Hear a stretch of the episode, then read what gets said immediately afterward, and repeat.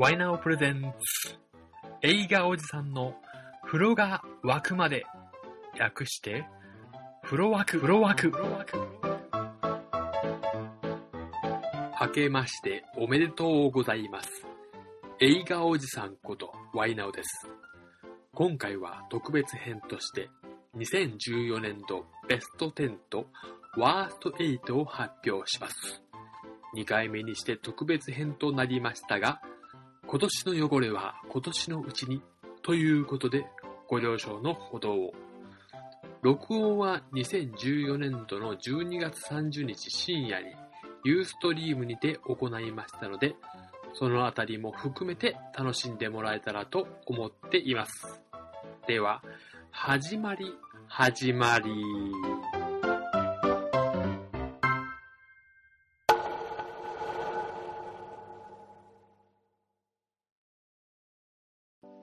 じゃあ、そうですね、ベスト8行く前に今年見た本数でいきますね。えまず、そうですね、まあ、劇場で見たのと、ビデオで見たのでいきますと、えー、劇場で見たのが全部で96本、ビデオが86本ですね。今年ちょっと本数を減らそうと思ってたので、というのも去年が、えー、劇場で160本ほど見たんですけども、ちょっと体力的にきつい。まあ、今年ちょっと体力的にきつかったので、で、あと過去作を見たいっていうのがあったので、ビデオを見ようと今年は決めてたので、本数は、まあ、160いかないまでも100本行きたいなとは思っていました。ですんで、まあ、96本。今日行くかもしれないんで、もう少し、まあ、7、8本行くかもしれないですけど、そういう意味ではまあ目標通り。ただまあ見れてないのは行さんあるので、うん、まあ、やっぱりね、劇場で見るのとテレビで見るのは違うと思うんで、ちょっと、うん、後悔もありますね。そういう意味では。で、ビデオは86本だったんですけど、うん、ビデオ逆にもっと見たかったんですけどね、過去作。一応、新作で出るのは、監督等含めて、その新作の過去作、新作でやるのを、まあ、関連したのを見たかったんですけど、思った以上にできなかった気もしますね。うん。まあ、その中での、一応今回はビデオではなく新作でのベスト10とワースト8を2014年の作品に限ってということでいきたいと思ってます。とまずは、ベスト10。10位。プロミストランド。えー、ガスバンサントが監督で、えー、マット・デーモンが、えー、主演。これ、マット・デーモンが脚本もしていますね。制作もしています。日本だと2014年の8月公開だったんですけど、アメリカでは2012年の年末の公開、ちょっと空いてますね。この作品、あの、シェールガスの、例のあのエネルギー会社の、うん、やって、が絡んでるんですけども、えっと、マットデーモンやってるのは、そのシェールガスの会社の社員で、まあ言ったら、あの、シェールガス出るところに行って、うまいこと言って、えー、その土地を買い上げてっていう敏腕営業マン。それをやるにあたっての、まあ、土地としての交渉ごとを描くんですけども、まあ、シェールガスっていうのはその、体に、シェールガスが問題じゃなくて、その、採掘方法だったんですかね。そのやり方に問題があったので、環境保護団体っていうのがやってきて揉めるんですけども、その環境保護団体とのそのやり合い、あとはまあその土地土地にいる方の、のやり合いがあるんですけども、まあ、一番僕が好きだったのは途中で、実はっていう展開がありまして、そこで、え？それはもうストーリー的にも、その俳優の演技としても、してやられたなっていう感じが、ものすごい受けてしまったんで、まあ、うまいこと、やられましたね。うーん。これは本当にビデオで見ては結構、その演出、持っていき方ですね。話の持っていき方がうまいなっていうことで、えー、おすすめしたいですね。これが10位です。はい、次行きましょう。次が、えー、ベスト9ですね。ベスト9は、髪の月。宮沢りえが主演で、えー、銀行員の女性の方が、あの、実は、てんてんてんって話なんですけども、これはあの、原田智代さんがテレビドラマで、ちょうど、春先かその前ぐらいにやってたと思うんですけども、それを見て、ああ、面白いな原田智代さんが、うん、犯罪者の役をやるっていうのも面白かったですし、話の内容としても、あら、女性のその内面の部分っていうんですかね、満たされない気持ちなど表していて面白かったなと思って、で、思っての神の月やるんだなと思った時にもう、でも2回も見るのどうかなと思ったんですけど、監督が、えっ、ー、と、吉田大作先生、先生じゃダメだな。吉田大作さんという、吉田大八ですね。吉田大八さんということで、この方は、あの、霧島部活やめるってよっていう作品を、2012年かな？に撮ってらして、これはもうちょっと僕面白かったんで、2回ほど見に行って、家でも、ビデオでも見て、何回見ても面白いなっていうのがあったんですね。東出くんが出たやつですね、東出くん。うん。結婚おめでとう、東出くんなんですけども、で、今回この作品で、まあ、かまあ、テレビドラマ見たからいいかなと思ってたのが、まあ、監督によって見ようと思って、もう面白かったですね。宮沢りえの変わっていく姿、で、周りのその姿も変わっていくんですけども、これ、テレビドラマとは、テレビドラマとはちょっと、撮り方を変えてる、テレビドラマはどちらかというと3人の女性が出てきて、その女性の背景をいろいろ出すんですけども、えー、これに関して、映画に関しては、銀行内の話で宮沢りえ一人にフィーチャーしてますね。で、えー、大島優子や小林聡美が出てきて、いろいろその中でやりとりがあってっていうところがあるんですけども、一番僕が、そうですね、まあ、ワンポイント言うならば、石橋蓮司さんの役どころ。ここがですね、まあね、た、最近ちょっと思い返してみたときに、石橋蓮司さんのその役どころ、これ、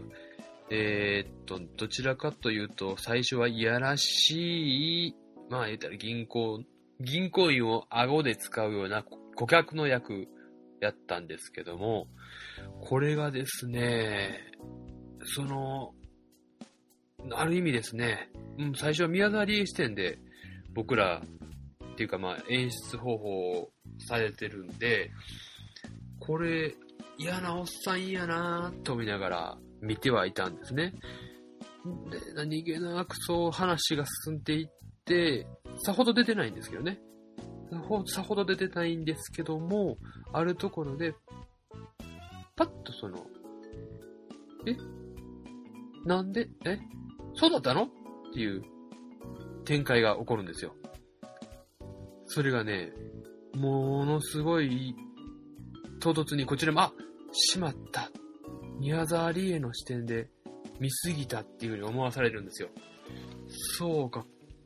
この人はそういうことやったんかっていうね、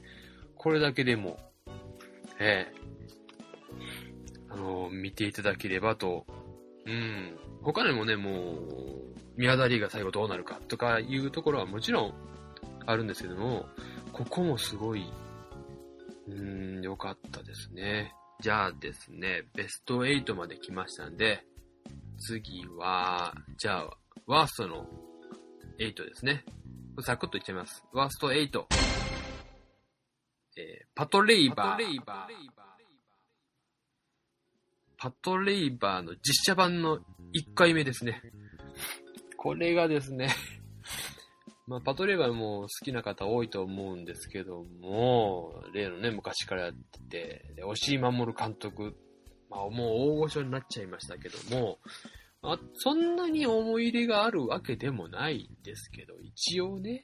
うん、なんだかやるんだっていうことで、うん、何回、これよくわかんないんですけど、何回かやるんですね、このパトレーバーをね。でも、見に行ってな、面白いかな、まあ、面白いいいなと思ったんですけども、あー、ひでえなーと思いましたね。うーん。これがしたかったのかなこれが限界なのかなと思いましたね。もともと押井守監督は近年はあまり、その、相性が合わないっていうか、もう、まあ面白いのかもしれないんですけどっていう感じになっちゃう。何がひどいってもう、なんぐだぐだして、まあ、この会話みたいなもんですよ。この一人喋りみたいにぐだぐだしてて、で、やりたいことを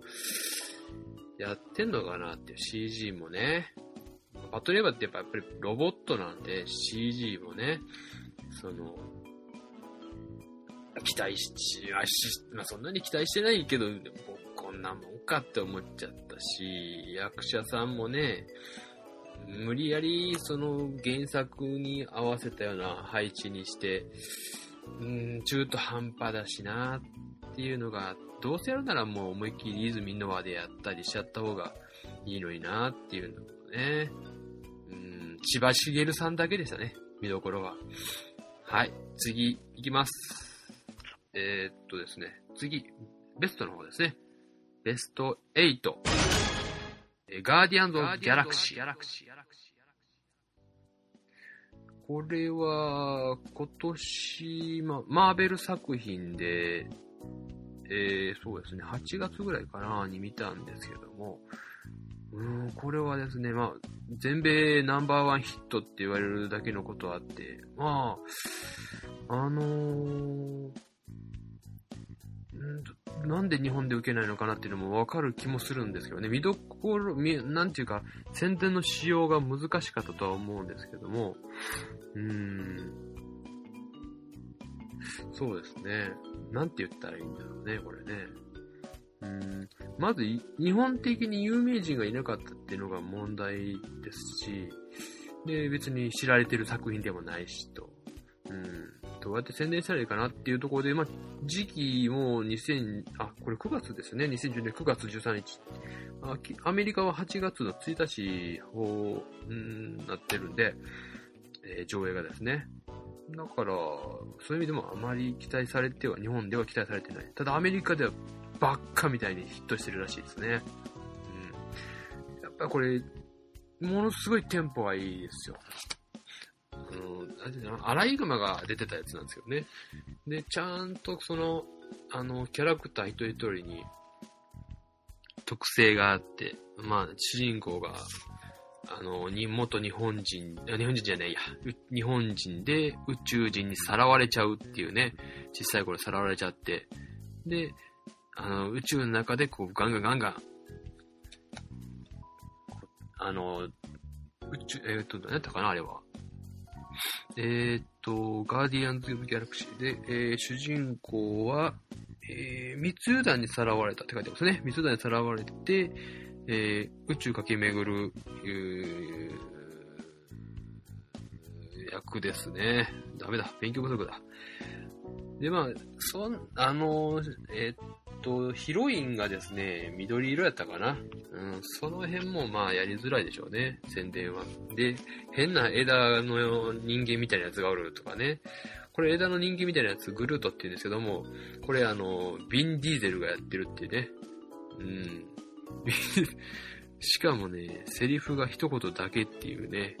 I'm Groot. I'm Groot. ビン・ディーゼルを使っといて、I'm Groot って言わない、しか言わないっていう。もう、変なところからかけてますね。で、あとは、あの、あの、アライグマのロケットっていう役ですね。まあ、口が立つ。とにかく喋り続ける。まあ、この辺のキャラクターがあってのテンポの良さ。あとは、よく言われてるのは、あの、音楽のセンスがいいっていうのもあってね。で、出てくるガジェガジェットが、あの、ウォークマンだとか、あとは銃だとか、もう古き良きもうちょっと古臭い感じもするアメリカのスペースファンタジーみたいなところもあって、うん、機会があったら見ていただきたいですけどね。うんと、まあ、ちょっと説明が下手くそで申し訳ないですね。これ、申し訳ない。僕のことなんですけどね。申し訳ないですけど、うん、まあこれ確実に続編が、うん、あると思うんで、できれば、うん、見る機会があったら見てほしいですね。楽しいですよ。ほんと楽しい作になってます。うん、うん、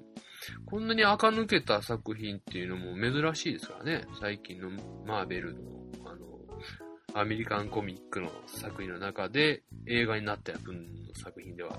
うん、こういうことができるっていうことも、うん、ディズニーの参加になったマーベルの強みなんでしょうけどね。はい。じゃあ次は、ワースト7ですね。ワースト7は、ポンペイ。ポンペイ。まあ昔あの、ポンペイであの、大噴火があったやつですね。あのさ、あれなんですけども、まあ、そんなに期待しずに行ったんですけど、まあ期待せず通りで良かったです。はい。えー、まああの、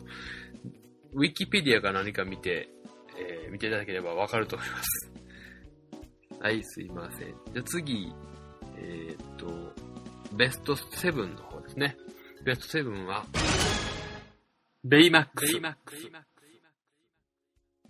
ベイマックスはこれ、第1回でやりまして、えー、まあ、あの、喋り足りないぐらい面白かったんですけども、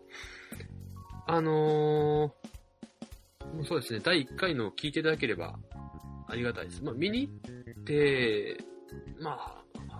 見に行って腹立てるほどのことは、まあ、ないと思うので、うん、ちょっと時間が空いたなとか、何か見るもんないかなと思った時に見に行っていただけたらいいですね。うん。じゃあ次、えー、ベストの次なんで、ワースト6の方ですね。ワースト6は、ノア約束の船。この作品ですね、まあ、あの、もちろんあの、えー、例の、や、えー、ノアの箱舟の物語をやるっていう、ね、皆さんご存知だと思うんですけども、ノアの箱舟の話を、あれをどうするのかなっていう、ただ単にこの、人がいっぱい来て、えー、人じゃ、人じゃないや、あれは。あれは、えっ、と、動物がいっぱい来て、乗っかって、ん助かっちゃう話じゃないのっていう感じの話だと思ってたんですけども、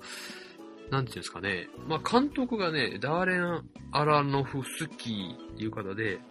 レスラーっていうのと、あと最近ではブラックスワンっていう作品で、あの、ものすごいね、衝撃的な内容で面白かったんで、これは期待していいのかなって半信半疑。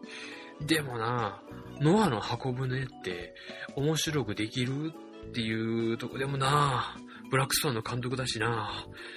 行ってみようかと思ったんですけども、ものの見事につまんなかったですね。寝ちゃいましたね、途中でね。見どころがあればすると、途中でなんか、えっ、ー、と、ノアの箱舟を守る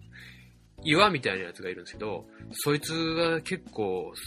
あの、面白かったです。ラッセル・クローと、あとエマ・ワトソン？エマ・ワトソンが良かったですね。うん。このぐらいですけど、本当にこの作品は、うん、まあ期待してなかったんでいいんですけどね。うん。えー、じゃあ、次は、ベスト6のですかね。うんと、ベスト6。6歳の僕が大人になる。これは、えー、っとですね、うーん、この作品はですね、リチャード・リンクレーターっていう監督が撮ってまして、6歳の子を実際に12年間まあ断続的になんですけども、12年間撮り続ける、しかもドキュメンタリーではなくて役者として演技をさせて撮り続けるんですね。これ、まあ、こんなこと考えついても12年ですからね、実際撮るっていうのは難しかったと思うんですけど、まあ、面白かったですね。12年のこの歴史を、まざまざとその変化を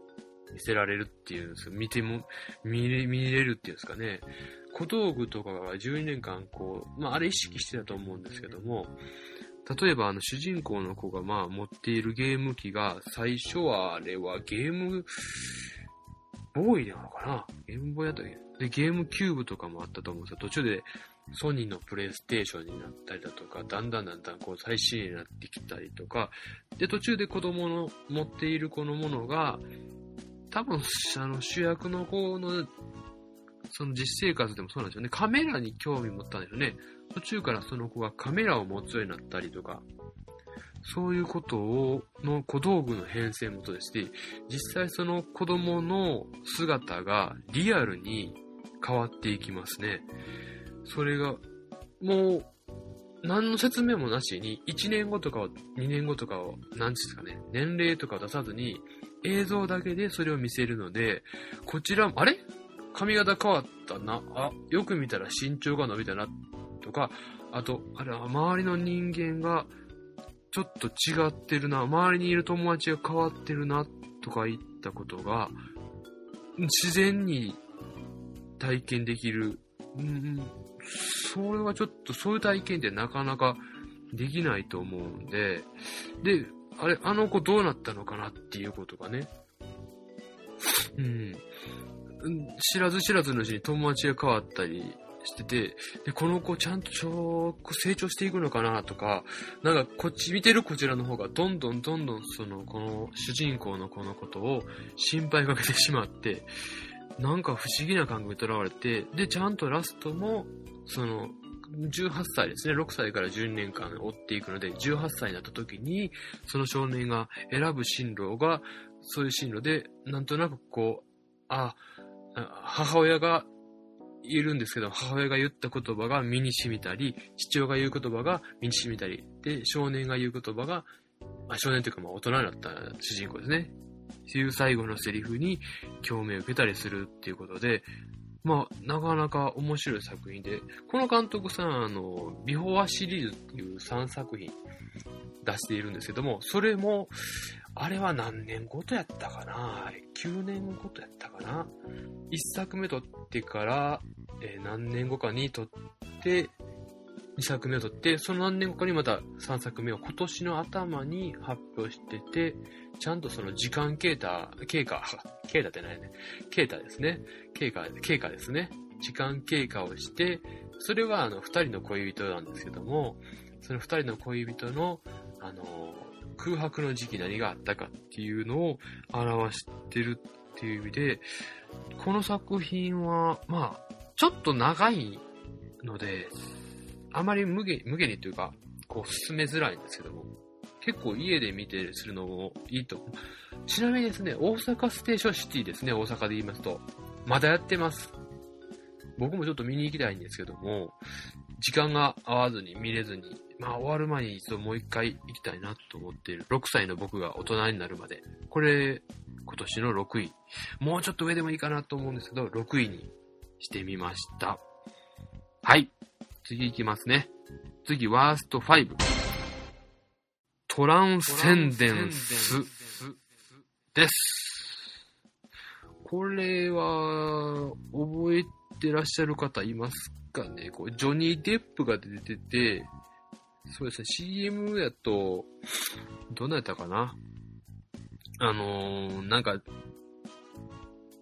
えー、と、ジョニー・デップがうんと、死んで、機械になって、精神だけはこう、パソコンの中いうか、あの、なっちゃうっていう、言うんですかね。うん。なしかね、僕ちょっとね、これ失敗やったなって一つあったのは、監督が、あの、クリストハ・ノーランで、あの、バットマン3部作撮ったり、あと、イン、えー、っと、ジョニー・デップじゃないや、えー、ディカプリオが出たやつですね。えー、あれ、ド忘れしちゃったな。ちょっとごめんなさいね。えージョニー・デップが出たやつじゃなくっての方ね。インセンプションですね。インセンプション。この作品とかで、まあ、圧倒的な映像美で見せてくれた、クリストファー・ノーランが監督やと思い込んで見に行ったんですけども、監督じゃなくて制作組織だったんですね。で、ジョニー・デップ出てるし、クリストノーランやし、行こうと思ってったら、あれ監督じゃないし、あれ何この話、なんか面白いところがないっていう風になって、うーん、途中、意識飛んでました。ですね、何があかんかったのかと今思うと、えー、っとね、ダラダラしてましたね。で、だんだんね、これね、すごい、ジョニー・デップがこう言うたら、あの、電子化して、うん、電脳化しちゃうんですね、言うたら。電脳化して、あの、自分の嫁はんを守るっていう話なんですよ。だんだんね、なんかちょっと蒸気してきて、嫁はんのストーカーみたいになってるやんっていう感じで、えー、だんだん嫁はんもそれで怖がってる風になってて、だんだん、なんちゅうんすかね、ホラーに近づいていったっていう感じですね。僕、ホラー嫌いなんでね、で、なんか、その割に、あれなんかこの最後の方、ロマンチックに終わらそうとしてるぞっていうのがあって、で、あ、つまんねえなってなっちゃったんで うん、なんか間違ってるぞって思っちゃったね。で、これ IMAX でやったんですね。で、僕、基本的にあの IMAX でやってる作品は全部見ようと思ってるんで、まあ見ざるを得なかったというか、まあ、期待していっただけに、その反動で、ちょっとランクインしちゃいましたね、ワーストの方に。ワースト5でトランセンデンスでした。えー、っと、次は、ベスト5の方の作品ですね。ベスト5、えー、ウルフ・オブ・ストリート。あ、ごめんなさい。ウルス、ウル、あ、もう一度言いますね。ウルフ・オブ・ウォール・ストリート。これは、えーマーティン・スコセッシ監督ですね。の、デカ、マーティン・スコセッシ監督のレオナルド・ディカプリオ。ね。この二人は結構組んでたと思うんですけども、僕はあまり、その、その、最近映画見始めたんで、まあ、デカプリオはもちろん知ってるんですけども、スコセッシ監督、そんなに馴染みがなかったんですけどね。ですね、これね、とにかくね、まあ、何分ですか ?179 分って書いてますね。179分あるんですけども、その間中、ずーっと、ずっとというか、ほとんどディカプリオが出てる上に、ディカプリオがもう、ディカプリオの、その、あの、はっちゃけぶりっていうかですね、俺にアカデミー賞取らせねえのはなんでなんだよっていうね、驚、その、と、ここまでやってもダメか？ダメか？っていう感じでね。一番引いたのは、引いたというかね、いや、偉いというかね、あの、まあね、SM シーンですかね。SM、うん。そこ取らせる？みたいな感じの。で、あとね、あの、途中でドラッグに溺れている、まあずっとドラッグ、ほとんどドラッグに溺れているんですけど、ドラッグに溺れて、で、途中でその、最後の方ですかね。ちょっとね、ピンチがあるんですよ。いや、車に乗って、それを駆けつけなければいけないっていうシーンがあるんですけども、そこの演技が、もう ああ、これ、こんなダメ人間見せられたらもうドラッグしちゃいけないなっていうことを体張ってやってますね。ちなみにディカプリオはドラッグやったことないって言ってるらしいですけど、まあ、本当かな？っていう感じしますね。まあ、ロバ、えー、っとね、えー、っと、まあまあまあまあね、愛すべき男ですね。あれは、ちょっと あの、アカデミー男優賞、主演男優賞かな？取らせられたかったですね。あと、相棒のジョナ・ヒル。これ、マネーボールっていう作品僕好きなんですけど、マネーボールで、えー、デブの人ですね。データマンみたいな感じの役やってた人で、この人もまあもともとコメディの人だったら、この人のはっちゃけべりも良かったですね。ちょっと長い作品ですけど、結構グイグイ見れるんで、うん、おすすめですね。えー、第5位には置きました。では、第4位。あ、ごめんなさい。えー、ワースト4位ですね。ワースト4位。これは、ドラえもん 3D ですね。これ見た方も多い、見られた方いるかもしれないんですけど、もう本当はワースト1位にしたい、しちゃいたいぐらい、うーん、まあ、なんちゅう、怒りっていうんでもないんですけど、なんだろうな、まあ、ドラえもん、その、ドラえもんっていうコンテンツを使って、絶対にその、泣けるじゃないですか。で、実際泣きドラっていう文句を使って宣伝もして、僕ももう、行きたくなかったんですけど、行かずに文句を言うって、ええもんかどうかっていう葛藤がありましてね。映画をいっぱい見たい人間としては。だから、まあ、結局、行くんですけども、ドラえもん 3D を見に行ったんですけども、泣けなかったんですよね。全部知ってる話で、全部泣ける要素が入ってたのに、泣けなかったんですよね。うん、おかしいですよね、これね。うん、な泣いた人には申し訳ないですけども、全く泣けないんですよね。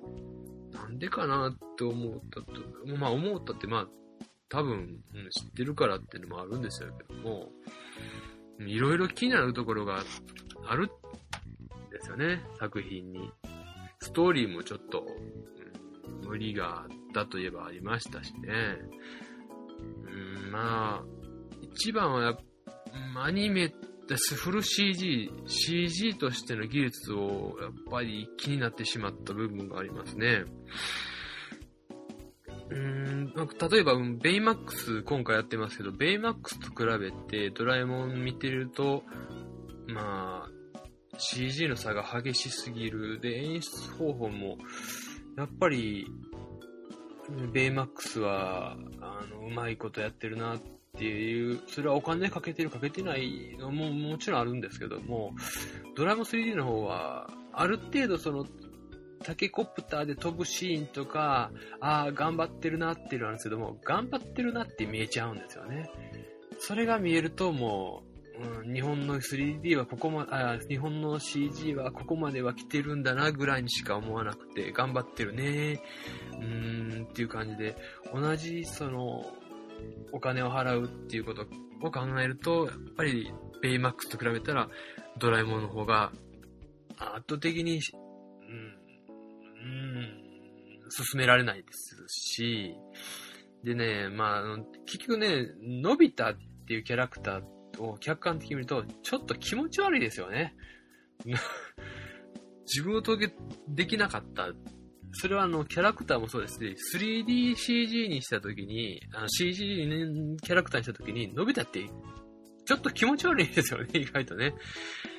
で、その辺、もともとそれは漫画っていうキャラクターがあって、それを CG にしなければいけないっていうところで、無理やり作ったキャラクターなんですよね。それはやっぱり、あの、ディズニーとかが作るような作品に比べると、不利は不利なんですよね。静香ちゃんとか変にキラキラしてましたしね。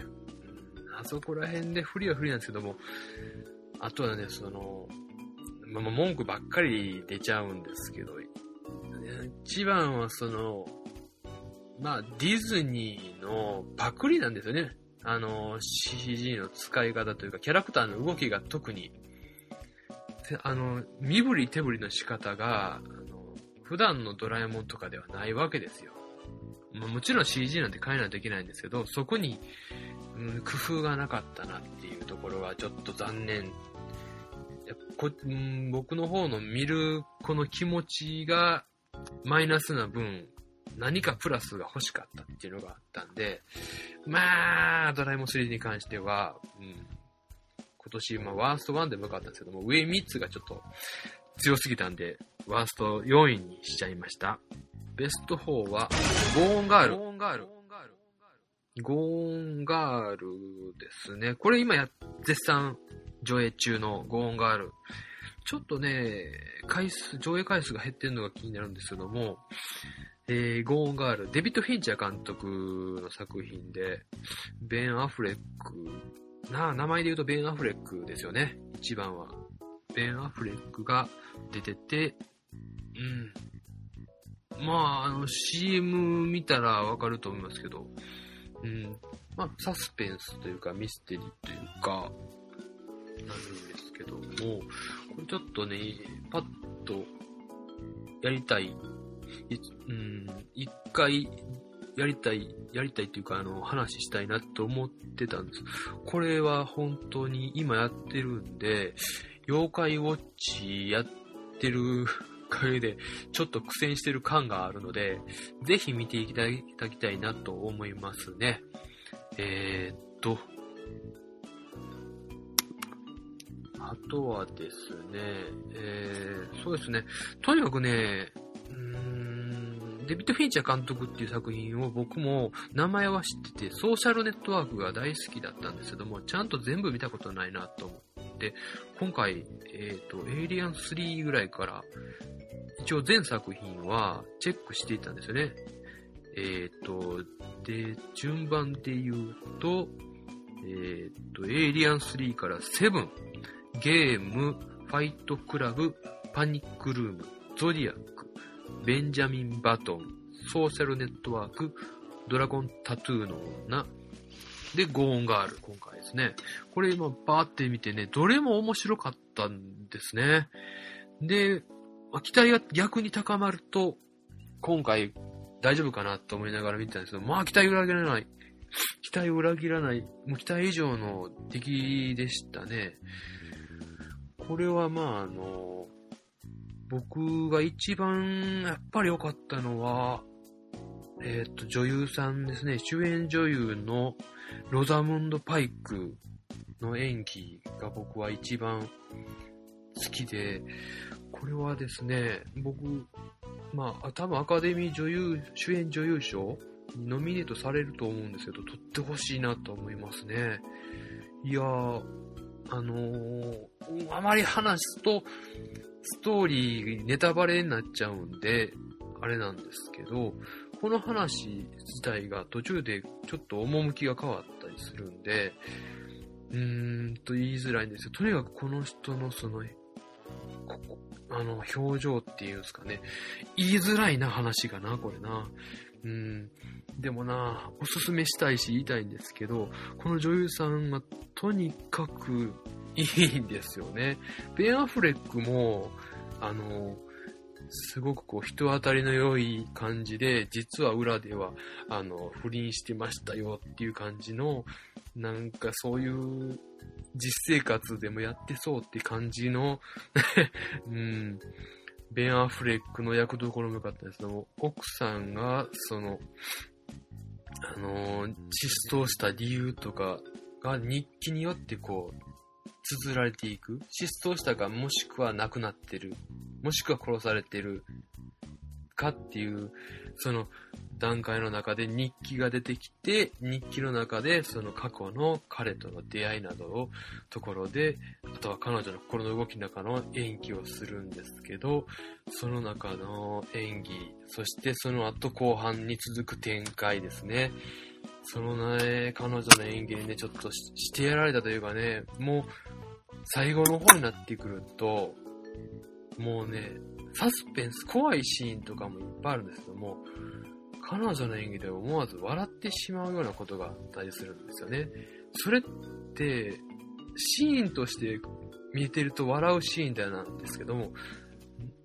なんかね、心、心地よさがあるんですよね。サスペンスなんですけど。で、これ多分ね、男性が見る印象と女性が見る印象は、彼女の評価は全然違うと思いますし、あまり言うと話の内容が分かっちゃうんで嫌なんですけども、夫婦で見に行ったりとか、彼氏彼女で一緒に見に行ったりすると、ちょっと、その後の関係は危なくなるんじゃないかなっていうような感じの作品ですね。これは12月に見て、うん、まあ今もやってるんでね、ぜひ見に行っていただけたらと思いますね。うん、僕にもうちょっとね、話す力があったら、うん、と思うんですけど、まあ僕の中では今年第4位で行かせてもらいました。